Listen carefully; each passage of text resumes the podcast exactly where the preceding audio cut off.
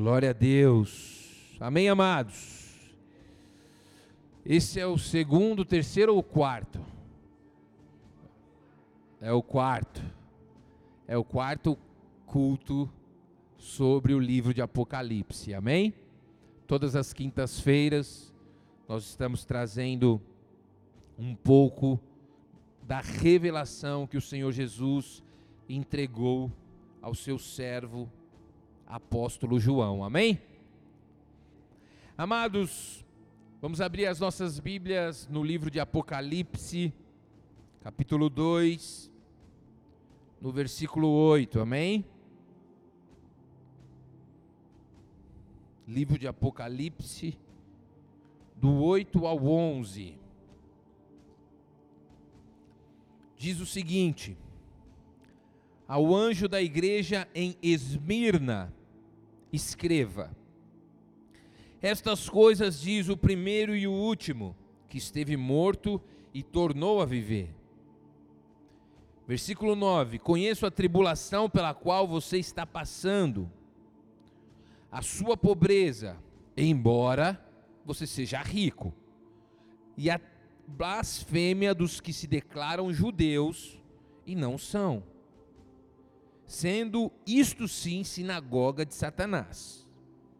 Versículo 10: Não tenha medo das coisas que você vai sofrer, eis que o diabo está para lançar alguns de vocês na prisão, para que vocês sejam postos à prova e passem por uma tribulação de dez dias. Seja fiel até a morte, e eu lhe darei a coroa da vida. Quem tem ouvidos, ouça o que o Espírito diz às igrejas. O vencedor de modo nenhum, repete comigo, de modo nenhum, sofrerá o dano da segunda morte. Amém? Dá uma salva de palmas ao Senhor Jesus.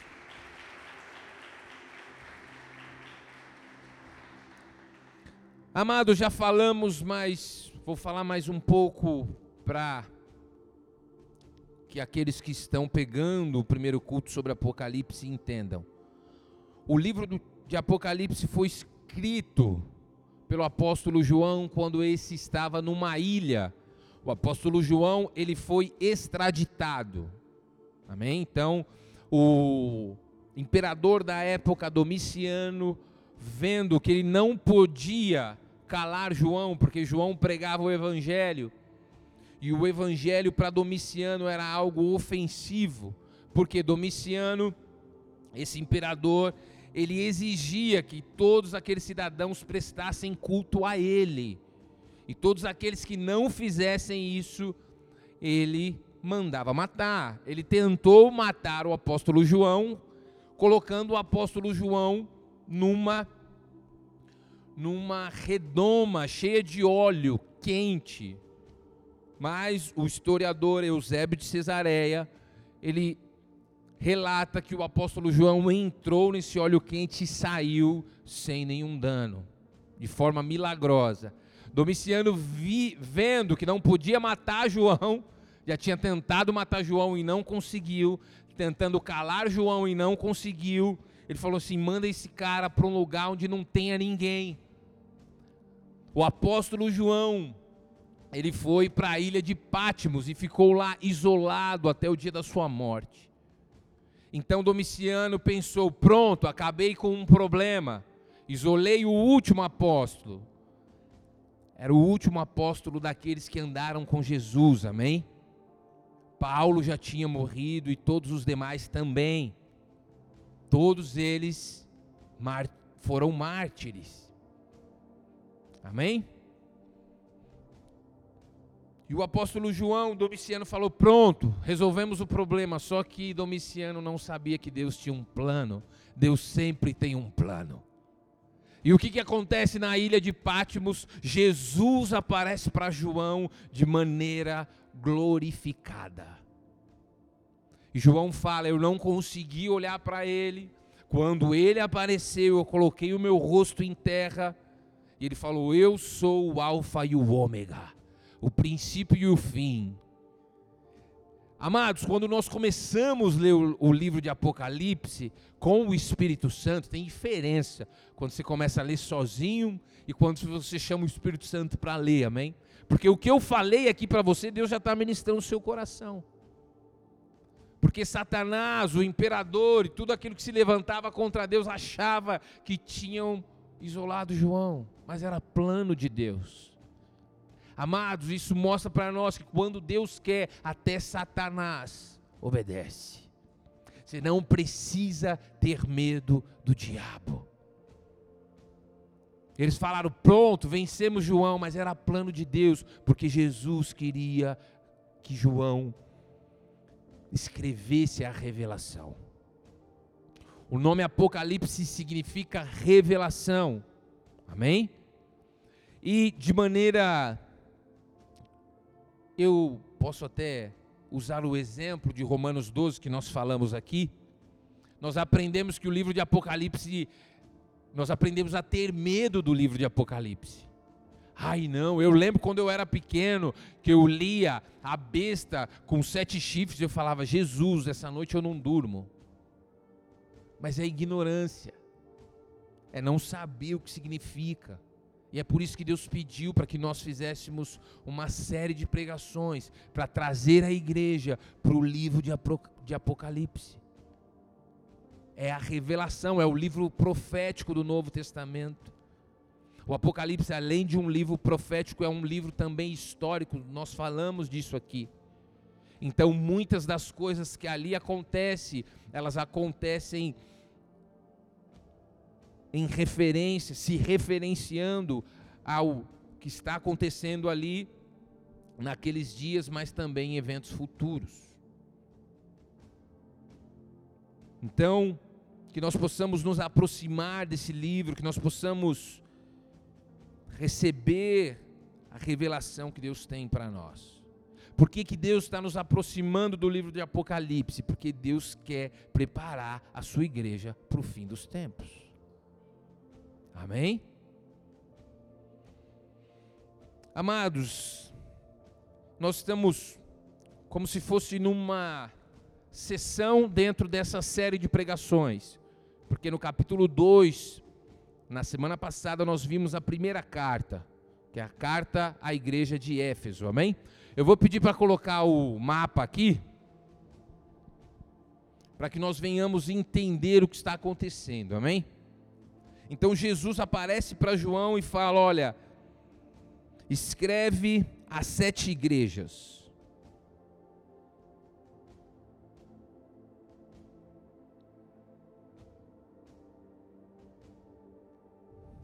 Amém? As sete igrejas estavam situadas ali na Turquia. Alguns acreditam que as sete igrejas são sete tipos de de igrejas. Então você vai ver alguma características dessas sete igrejas presente em algumas igrejas. Amém? E outros acreditam que são fases cujas quais todas as igrejas passarão. Vocês me entenderam? Então, o contexto histórico Jesus selecionou essas sete igrejas, haviam mais igrejas, a igreja de Antioquia, a igreja de Colossos, a igreja de Filipos, mas por que essas sete? Jesus, de forma estratégica, selecionou essas sete igrejas. Elas não foram escolhidas aleatoriamente. Você percebe que Pátimos estava aqui, ó, é estratégico. Então o apóstolo João estava aqui então para essa carta, para essa revelação chegar a essas igrejas, foi mais rápido. Vocês estão entendendo? E nós vamos falar da igreja de Esmirna, que é essa que está do lado de Éfeso. Naquela época, a igreja de Esmirna estava a aproximadamente 80 quilômetros da igreja de Éfeso. E há um padrão em, toda, em todas as cartas. As cartas às igrejas estão no capítulo 2 e 3. Então são sete cartas. Amém? Então é a sessão que eu estou falando para você dentro dessa série. Cada quinta-feira nós estamos tratando de uma carta até a sétima carta e daí em diante a gente continua. Amém? Nós estamos hoje na segunda igreja, na segunda carta. Amém, queridos? Então, há um padrão nessas cartas, amém? Então, todas as cartas, ela tem uma afirmação. Vamos lá, vou o capítulo 8, o versículo 8 do capítulo 2. Nós vamos versículo a versículo, amém?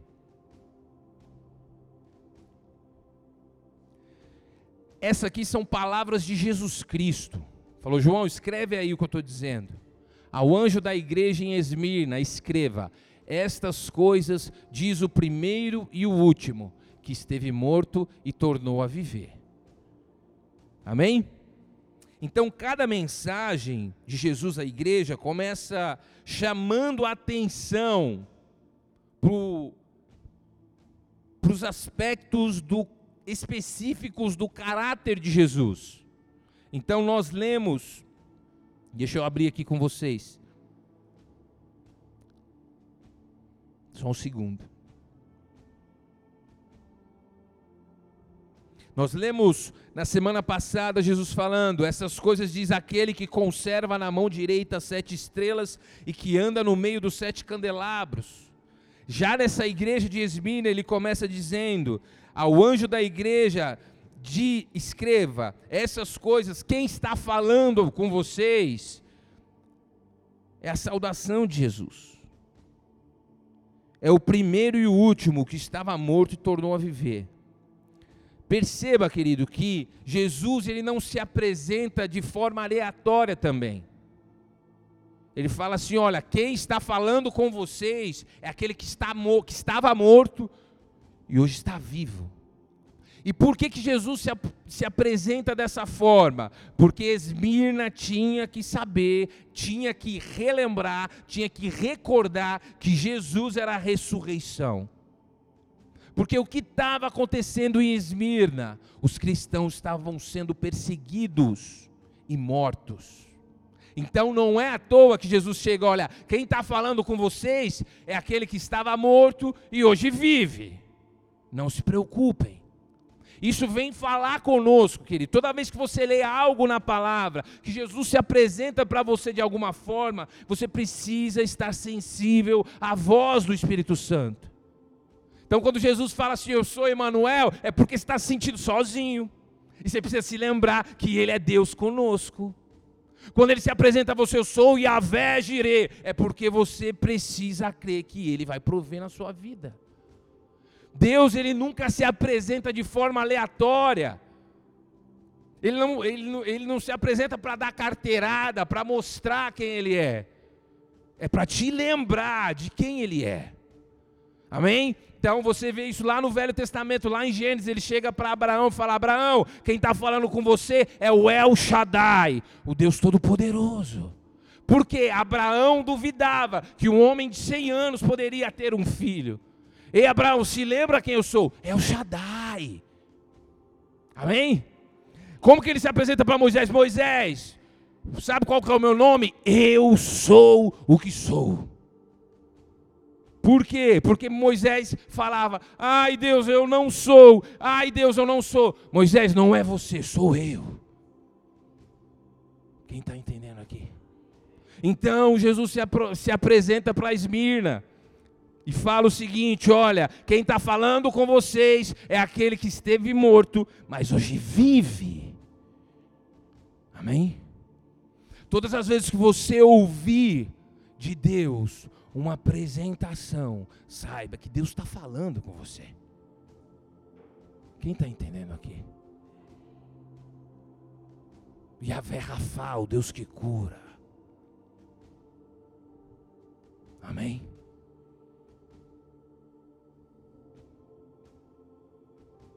Quando Deus se revela como o Senhor dos exércitos, é porque Ele entra na sua e na minha guerra. Mas a gente muitas vezes estamos displicentes, distraídos, na carne. Resumindo, estamos na carne. E às vezes estamos lá, ah, Senhor dos exércitos. Amado, Se Deus está se apresentando como Senhor dos Exércitos, é que Ele está falando: olha, eu estou à frente. Ele é o Senhor de todos os exércitos celestiais. E uma ordem dele, ele destaca milícias de anjos para aqueles que temem o seu nome. Amém? Se ele se revela como pastor, meu Deus, é porque ele te vê como ovelha, é porque ele quer curar sua ferida. Se ele se, se revela como pastor, sabe? Muitas vezes, como Deus se revela como pastor, é porque Ele quer nos levar às águas tranquilas. Ele quer trazer refrigério para as nossas almas. Ele é o seu pastor. Ele é aquele que deixa as 99 para ir te buscar aonde você estiver. Percebem quantas vezes nós estamos distraídos e por isso não ouvimos a Deus? Só a apresentação de Deus já fala o nosso espírito. Eu creio que Deus está falando com você, amém? Está falando comigo, está falando com você. E quando Ele se revela como Pai, hum, ah, eu não tive pai quando era criança. Ai, meu pai foi ausente. Ai, meu pai não foi. Hum, quando ele se revela como pai, ele quer te curar. Há muitas maneiras cujas quais o nosso Deus se apresenta, e toda vez que ele se apresenta, ele tem um objetivo. Amém? Se você crê nisso, dá uma salva de palmas ao Senhor.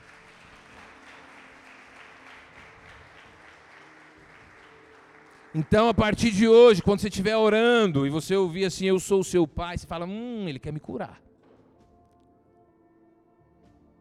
Quando você ouvir, eu sou o Senhor dos exércitos, ei, Senhor, eis que sou mais que vencedor, o Senhor entrou na minha guerra. Eu sou o seu pastor. Ah, estou aqui, Jesus, sou a tua ovelha. Tu és o bom pastor. Então Jesus se apresenta para aquela igreja eu sou aquele que morreu, estive morto, mas hoje vive. O que ele está falando? Eu venci a morte, meus amados. Crentes de Esmirna, eu venci a morte. Não temam.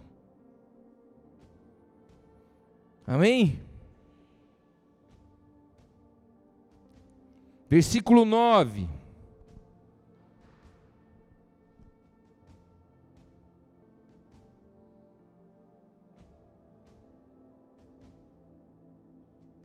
Ele fala: Eu conheço a tribulação pela qual você está passando, a sua pobreza. Agora, gente, nós precisamos entender o contexto. A gente vai falar do contexto histórico. Eu estou tentando separar as coisas, mas o Espírito Santo está no controle, amém? Estou tentando apresentar o contexto histórico, para depois o contexto coletivo, que é a igreja, para depois o contexto individual, que é Deus falando com você, mas o Espírito Santo está no controle, amém? Mas o contexto histórico, o que, que acontece? Os cristãos estavam sendo perseguidos e mortos. Os cristãos eram pobres em Esmirna, financeiramente falando. Porque lá em Esmirna, se você confessasse Jesus, você perdia o seu emprego. Ninguém fazia negócio com você. Não bastava só matar os cristãos. Então veio uma ordem Herodes era um nome dado ao, ao. Herodes não é um nome, amém? Herodes é uma patente. Então havia um Herodes ali em Esmirna que deu a ordem para que aquelas pessoas que tinham comércio, aquelas pessoas que tinham empregados, se empregassem aqueles que se intitulavam cristãos, seriam penalizados com eles. O que, que aconteceu? Eles começaram a perder renda.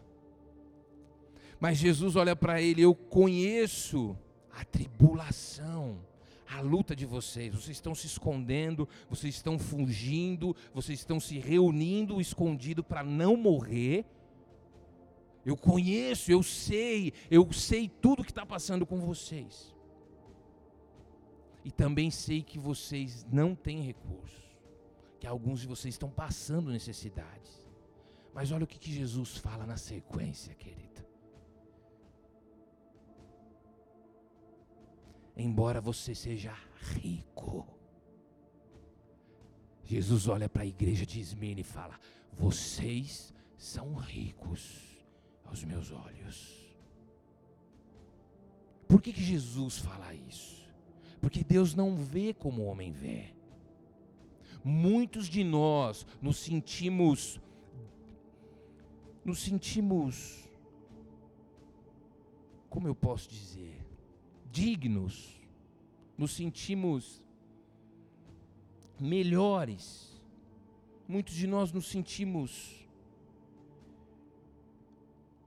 É isso, dignos e melhores. Quando nós temos recursos, quando o recurso nos falta, muitas vezes nós começamos a nos definir. Opa, tem alguém da periferia aqui que nasceu na periferia? Levanta a mão. maioria. Então muitas vezes você chegava nos lugares, você chegava de cabeça baixa, porque você tinha vergonha de onde você veio. Estão pegando aí mudança de mente? que a gente precisa ter não é da onde você veio, é para onde você vai, querido. Uma das coisas que Jesus curou no meu coração é: filho, você vai chegar de cabeça levantada em qualquer lugar que eu te colocar. Eu falei, por que, Senhor? Porque nos evangelhos Jesus sentava com quem tinha, com quem não tinha. Ele sabia quem ele era. Muitas vezes você nasceu num lugar de escassez, nasceu num lugar onde te falaram que você não pode, que você não vai conseguir, e você foi acreditando nessas mentiras, e você foi baixando a sua cabeça, baixando a sua cabeça. Mas Jesus ele devolve a dignidade ao ser humano. Jesus está falando, Esmirna, vocês são ricos. Se vocês pudessem ver o que eu vejo em vocês, vocês iam saber que vocês são ricos. E ele continua dizendo: Eu também sei da blasfêmia dos que se declaram judeus e não são, sendo isto sim sinagoga de Satanás. Amados, aqui vale uma explicação. O judeu, ele não é só aquele que nasce em Israel. Amém? a religião judaica, com o passar dos anos, ela começou a fazer prosélitos. O que, é proselitismo? É você evangelizar. É, é o que a gente já conhece de evangelizar. Então, os judeus, com o tempo, começaram a trazer pessoas para a sua religião. E Jesus está falando que há pessoas na sinagoga se disfarçando de judeus, e essas pessoas, elas, elas atiçavam o imperador contra os cristãos. O que é curioso, porque o imperador também perseguia judeus. Aí você fala, como que era possível? Um judeu atiçar um imperador contra os cristãos, sendo que o imperador também é contra os judeus eram judeus de fachada. Eram homens e mulheres levantados por Satanás para blasfemar contra o povo de Deus. E Deus estava falando: aquela sinagoga não pertence a mim, era uma sinagoga de judeus. Eles abriam a, a, as escrituras, eles liam, mas de, Jesus está falando: é a sinagoga de Satanás. E eles estão perseguindo vocês e eu estou vendo isso. Amados, eu quero abrir um parênteses aqui. Falei para vocês, eu não consigo.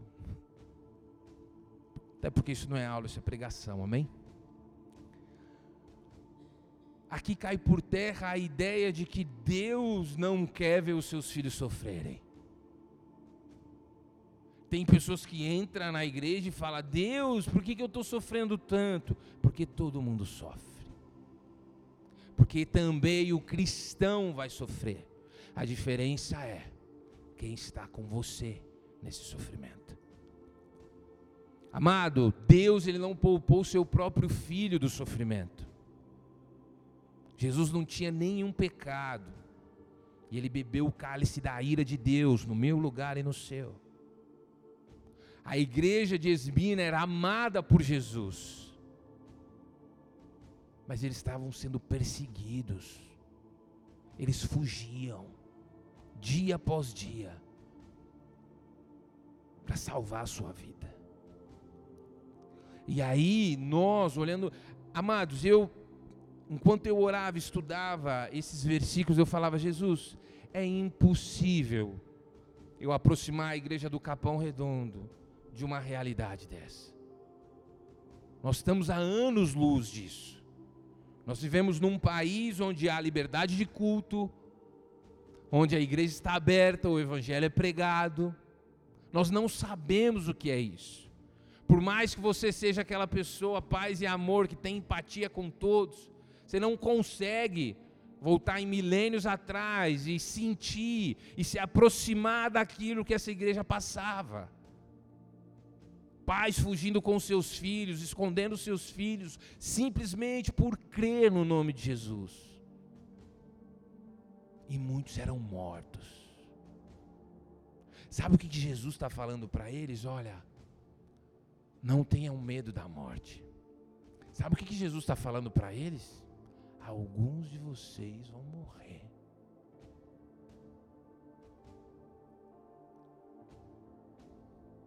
Não é isso que Deus tem para você. Ah, o pastor falou que eu vou morrer. Ninguém pode escolher morrer pelo Evangelho. É Deus quem escolhe os seus mártires. E você morrer pelo Evangelho é uma graça que Deus dá, porque, queridos, ninguém consegue morrer pelo Evangelho. Amém? Vamos ser sinceros, nós por nós mesmos. Nós temos um instinto de preservar nossa vida. E agora eu quero falar de um homem Põe a foto dele aí, por favor. A foto não, né? É uma obra de arte com base nos relatos daqueles que viveram com ele. Esse é Policarpo de Esmirna. Ele foi um discípulo do apóstolo João. Ele foi discipulado por João. Olha que bênção, cara. O próprio João te discipulou, o, pró, o próprio João ungiu Policarpo de Esmirna como bispo da igreja de Esmirna. E esse homem, no auge dos seus 80 anos, ele era o cabeça. Então o império queria ele. E Inácio de Antioquia, e outros que caminharam com ele, eles relatam que certa vez Policarpo teve uma visão. Ele orando no quarto dele, ele teve uma visão do travesseiro dele pegando fogo. E ele perguntou a Deus: Deus, o que é isso? E Deus falou: Policarpo, chega. Você não vai fugir mais. Você vai se entregar. E aí no dia seguinte, chega uma comitiva de romanos naquele lugar, centuriões, soldados romanos, para pegar Policarpo. E eles cercam a casa, Policarpo abre a porta e fala: Olha, não precisa de arma, não precisa de nada. Só vou pedir um favor para vocês. Eu posso orar antes? Vocês querem alguma coisa? Ele foi muito educado com, com, com, foi muito educado com esses homens. Eles entraram, esperaram Policarpo orar. Só que o Policarpo ele não orava baixinho, gente. Ele orava alto. Vocês conhecem alguém que fala alto e ora alto?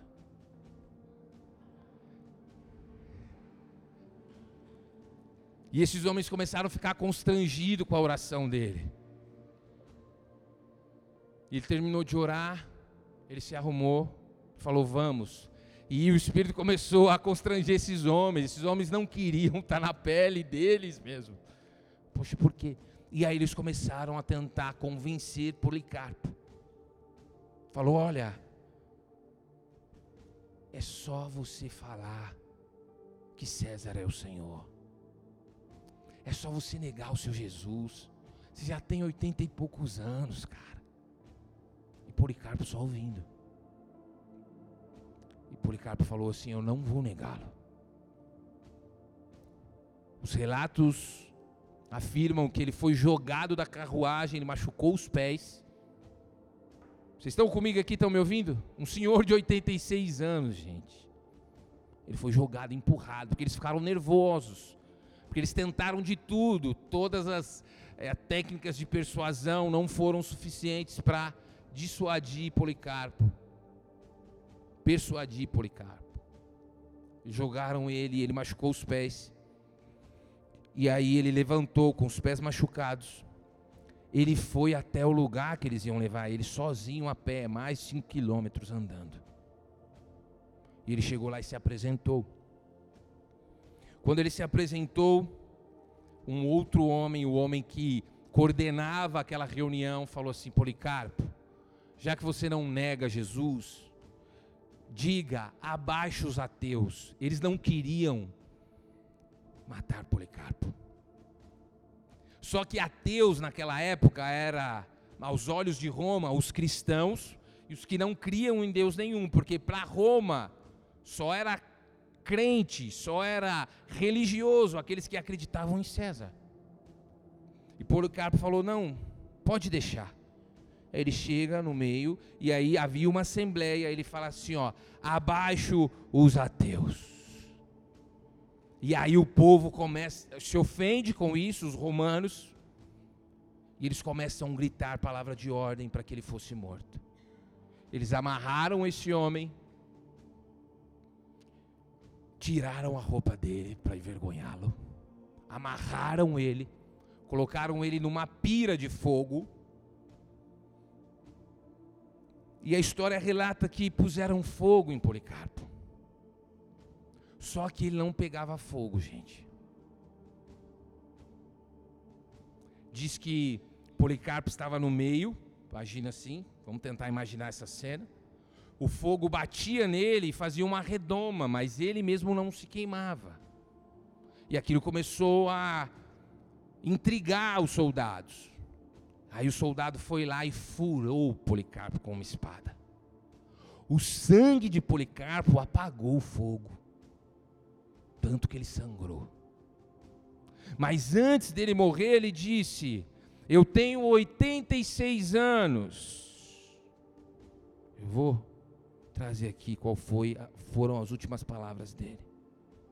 Eu tenho servido a Cristo por 86 anos, e ele nunca me fez mal. Como blasfemar contra o meu redentor? Ouçam bem claro, eu pertenço a Cristo.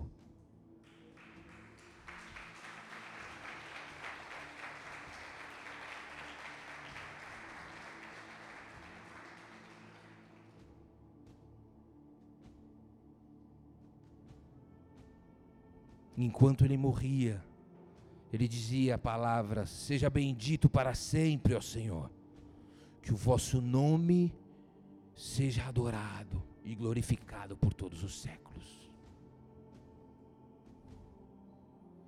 Amados, quantos de nós não negamos Jesus por muito menos do que isso? Quantos de nós não negamos a palavra por muito menos do que isso? Por um relacionamento, por uma opinião própria,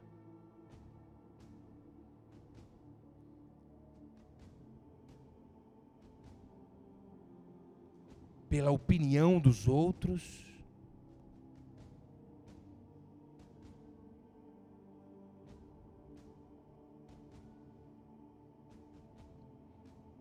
Por medo de perder o emprego, por medo de perder a amizade.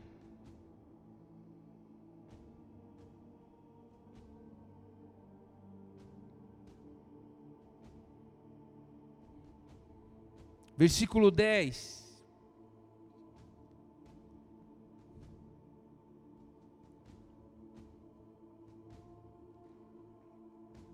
Jesus disse: Não tenha medo dessas coisas, que você vai sofrer. Eis que o diabo está para lançar alguns de vocês na prisão, para que vocês sejam postos à prova e passem por uma tribulação de dez dias. Jesus fala: seja fiel até a morte, e eu lhe darei a coroa da vida. Amados, dez dias é simbólico, amém? Então a perseguição continuou por anos. Então o livro de Apocalipse ele é cheio de simbologias. Então quando você ouve sete dias, não é necessariamente sete dias. Podem ser sete anos ou sete meses. Dez dias não foi necessariamente dez dias. Essa era uma igreja perseguida como poucas na época. E Jesus, ele diz para eles: não tenham medo. Muitos de nós negamos a Jesus por muito menos, muito menos. É incom... Por isso que eu... é difícil tentar fazer uma aproximação. Nós não sabemos o que é isso. Tem pessoas que falam assim, pastor, eu sofro, eu sofro perseguição. No meu trabalho me perseguem porque eu sou cristão. Isso é possível, amém? Isso acontece. Mas existem casos e casos. Porque eu já conheci pessoas que chegavam atrasado, não trabalhava direito, dava mau testemunho, e aí o chefe e as pessoas pegavam no pé dessa pessoa, falava mal dela e ela não conseguia enxergar. Ela falava é perseguição, é porque eu sou crente, não, é porque você é safado mesmo sem vergonha.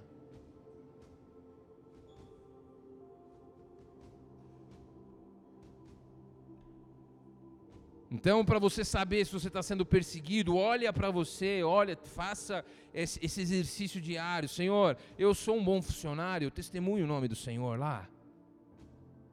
Ou na hora de trabalhar eu estou fazendo outras coisas. Ou eu estou fingindo que trabalho. Senhor, eu estou honrando o Senhor na faculdade, porque o professor não gosta de mim, está me perseguindo. Será que ele está te perseguindo mesmo ou você precisa entender que tudo que você faz é para Cristo? Você estuda para Jesus, você trabalha para Jesus. Como nós falhamos nessas coisas, gente. Mas pode acontecer sim, de alguém não gostar de você, começar a te perseguir, pegar no seu pé, simplesmente pelo fato de você crer em Cristo. Eu já passei por isso, amém? E eu posso falar, amados, bem-aventurados os perseguidos. Como assim, pastor? Eu quero ter paz. a nossa paz não depende das pessoas. Jesus ele disse: A minha paz eu dou a vocês e ninguém tira. Ah, mas estão falando mal de mim sem motivo.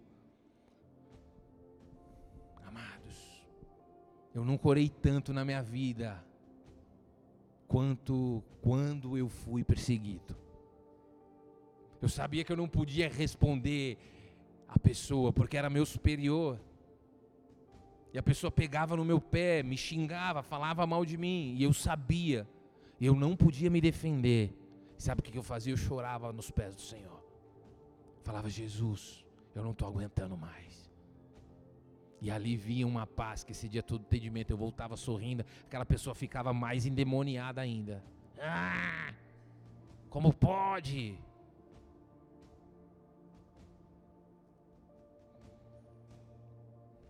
O cristão, ele vai passar pelo sofrimento. Mas ele vai passar, o sofrimento não vai acabar. Nem a morte nos vence, querido.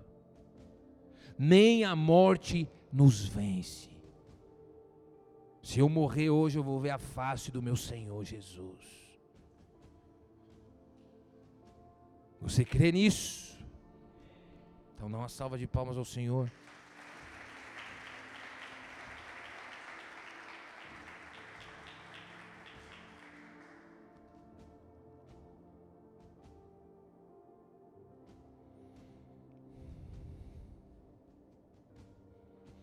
Por sangue pelo sangue de Jesus, o sangue de Jesus foi o primeiro sangue derramado. Inúmeros homens, mulheres e crianças morreram para que nós pudéssemos ter acesso a essa palavra.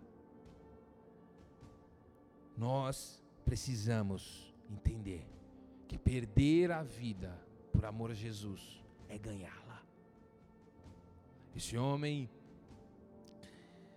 com certeza foi recebido nos portões celestiais de uma maneira efusiva e gloriosa. Ei, Policarpo, estávamos esperando por você. Queridos, a carta à igreja de Esmina vem nos lembrar que nós estamos em uma passagem curta por essa terra. Mas essa passagem ela vai definir aonde nós vamos passar a nossa eternidade. Não estou falando que você vai morrer cedo, amém? Minha oração é para que você viva até os 100 anos com saúde, em nome de Jesus. Mas 100 anos comparado com a eternidade não é nada. Quem está me entendendo? E nós estamos preocupados com coisinhas. Ah, eu pedi para Jesus fazer isso e Jesus não fez, pastor. Ah, é? Teve gente que pediu para me livrar da morte. Ele falou: Não, você foi escolhido. A ti foi dada a honra para ser meu Marte. Ah, e Deus não responde a minha oração. Não sei se eu compro um gato branco, marrom, tudo triste, magoado com Jesus. Ah, ele ainda não me deu uma varoa, meu irmão. Eu estou te chamando para o Evangelho de Jesus Cristo. Se você quer, ah, encontre o seu amor em 40, 60 dias, um mês, não é na igreja que você vai encontrar isso. Não é nas escrituras que você vai encontrar isso. Eu creio que Deus tem alguém para você sim, no tempo dele. Mas enquanto você está preocupado com aquilo que ele vai acrescentar, ele está te falando: olha para o reino, buscar em primeiro lugar o reino, e o demais será acrescentado. Não tem problema nenhum você esperar, orar e pedir por um marido. Deus sabe também que nós temos emoções e que a espera muitas vezes nos aperta. Mas Deus te chamou para uma obra maior do que você conseguia enxergar. Jesus, por que eu estou sofrendo? Porque o sol nasce para o justo e para o injusto. Jesus, por que eu estou sofrendo? Porque eu prometi para você que se você passar pelo fogo, a promessa é que você não vai se queimar. Que se você passar pelas águas, percebe, Jesus está falando isso na palavra em Isaías. Ele está falando ó si, ou seja, há uma possibilidade. Mas a minha palavra, a minha garantia, a minha promessa para você é que você não vai se queimar e nem vai morrer afogado mas você vai passar. A teologia que prega uma ausência de sofrimento, muitas vezes Deus usa o sofrimento para ensinar os seus filhos. É quando você sofre que você ora mais. É quando você sofre que você aprende a crer mais. É quando você sofre, quando você não tem mais nada. Deus, eu não tenho mais nada, eu só tenho a você. Ele fala: É isso. Então você tem tudo. Não se sinta você, ah, eu sou a vítima, né? Algumas pessoas já afirmaram isso na minha vida, eu já ouvi muito isso. Eu nasci para sofrer, eu não acredito nisso. Mas também Jesus falou: olha, no mundo vocês vão ter aflições. Mas não desanimem, porque eu venci o mundo. Amados, nem a morte pode nos matar. O que pode acontecer é a gente deixar esse corpo que vai se desfazer com o tempo. Mas Jesus prometeu: aquele que crê em mim, ainda que esteja morto, viverá. essa palavra vem trazer para a igreja uma visão um pouco mais ampla. Deus está te chamando, não é um gênio da lâmpada para você, ah, eu vou ao culto e Deus vai fazer o que eu quero, não.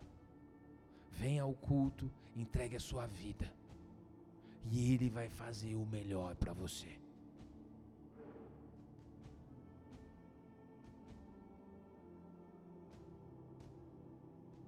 Confie no Senhor, entregue os seus caminhos ao Senhor, confie nele e o mais ele fará.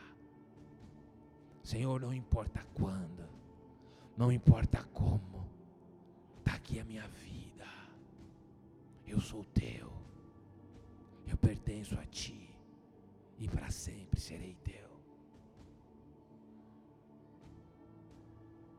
Mas o que nos chama a atenção, e para encerrar, é que Jesus conhece tudo aquilo que nós passamos. Deus ele não, não nos trata como a igreja de Esmirna. Amém? Nós, nós não podemos nos comparar com eles. Talvez o que dói em nós hoje é outra coisa. E Jesus está dizendo: Eu sei o que vocês passam. Eu sei o que vocês sentem. Eu sei o que a aflige vocês. Não tenha medo. Não tenha medo. Ele disse no versículo 10: Não tenha medo pelas coisas que você está passando e pelas quais você vai passar. Eu sou com vocês até o fim. Ele prometeu: Eis que estou com vocês até a consumação dos séculos. Amados, eu não sei se você está entendendo o que está acontecendo aqui. Nada nem ninguém pode parar um verdadeiro cristão, um verdadeiro filho de Deus. Quando exilaram João, Jesus se revelou para ele. Quando prenderam Paulo, ele começou a pregar o evangelho e os, e os soldados romanos começaram a se converter.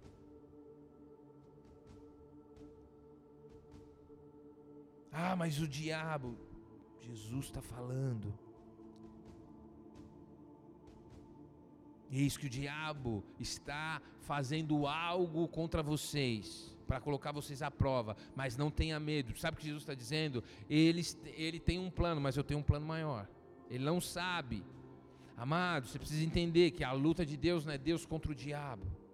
A luta do diabo não é o diabo contra Deus, perdão, é o contrário. A luta de Satanás é contra nós, os filhos. Deus é soberano. Quando Deus quer, Ele manda, o diabo obedece. Quando Ele diz vai, vai. Quando Ele diz vem, vem. Quando Ele diz sai, sai. Quando Ele expulsa, acabou. Deus não entra em briga. Às vezes Deus manda os servos dele, os anjos, brigarem com eles. Mas o próprio Deus não. Ele quer te lembrar quem é Ele. Ele sabe o que você passa no seu casamento, Ele sabe o que você passa na sua casa, Ele sabe o que você passa no seu trabalho, Ele sabe qual é a promessa que ainda não se cumpriu. E Ele está falando: não desanimem, continua. Mas já faz cinco anos, continua. Mas já faz dez anos, continua. Mas eu já chorei tanto, continua. Eu sou com vocês até o fim. Você crê nisso? Dá uma salva de palmas a Ele.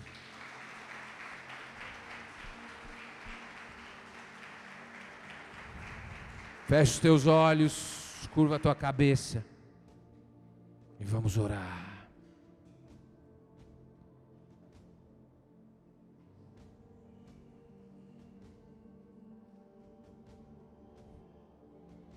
A palavra de Deus fala que haviam três homens na Babilônia.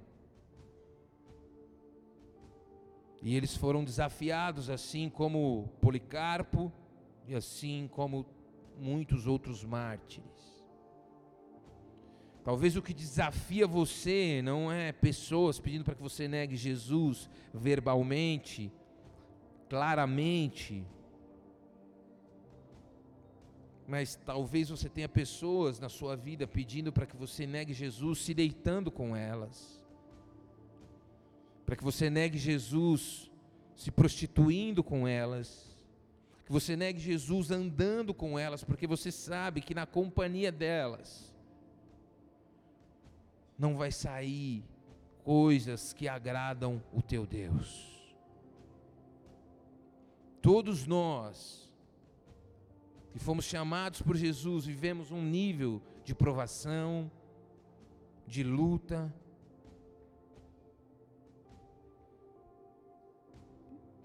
Em muitos momentos nós pensamos e muitas vezes nós agimos como alguém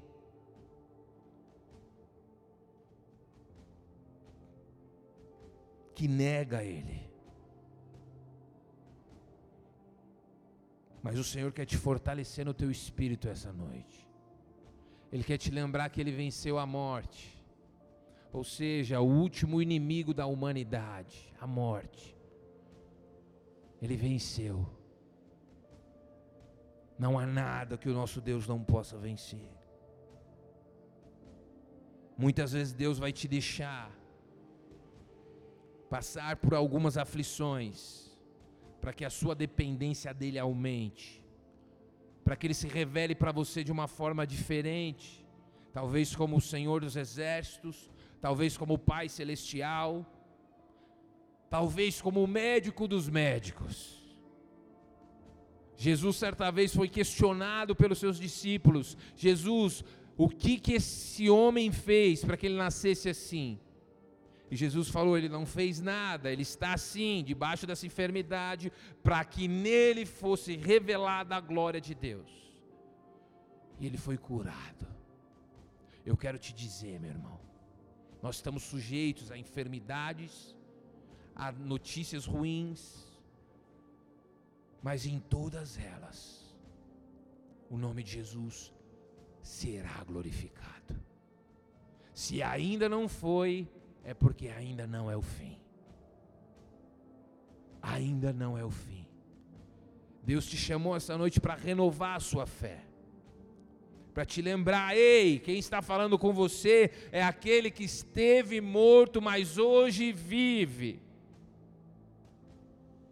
Eu sei da sua situação, eu conheço as suas tribulações, eu sei quem te persegue, eu sei quais são os espíritos que se levantam contra você. Não tenha medo. Vamos ficar de pé. Comece a orar, Senhor Jesus, eis-me aqui. Eu quero eu preciso de mais fé nessa noite. Já entendi que pode acontecer de eu passar por algumas aflições, mas a única coisa que não vai acontecer é eu estar sozinho nelas. O Senhor prometeu, o Senhor não é homem para mentir.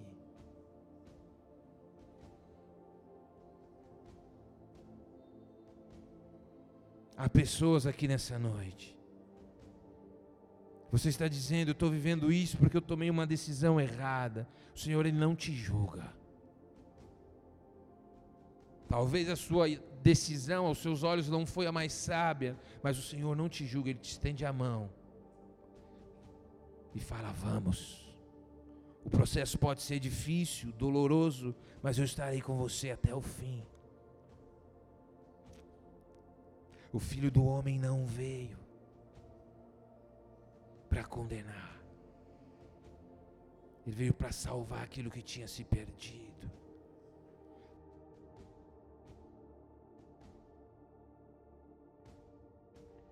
Nós somos a Igreja Bola de Neve Capão Redondo. E se essa mensagem te abençoou, nos ajude a espalhar as boas novas de Jesus Cristo, compartilhando o link dessa mensagem com o máximo de pessoas possíveis e nas suas redes sociais. Também te convidamos para os nossos cultos presenciais, que acontecem aos domingos às 19 horas e às quintas-feiras às 20 horas. Esperamos por você. Que Deus o abençoe.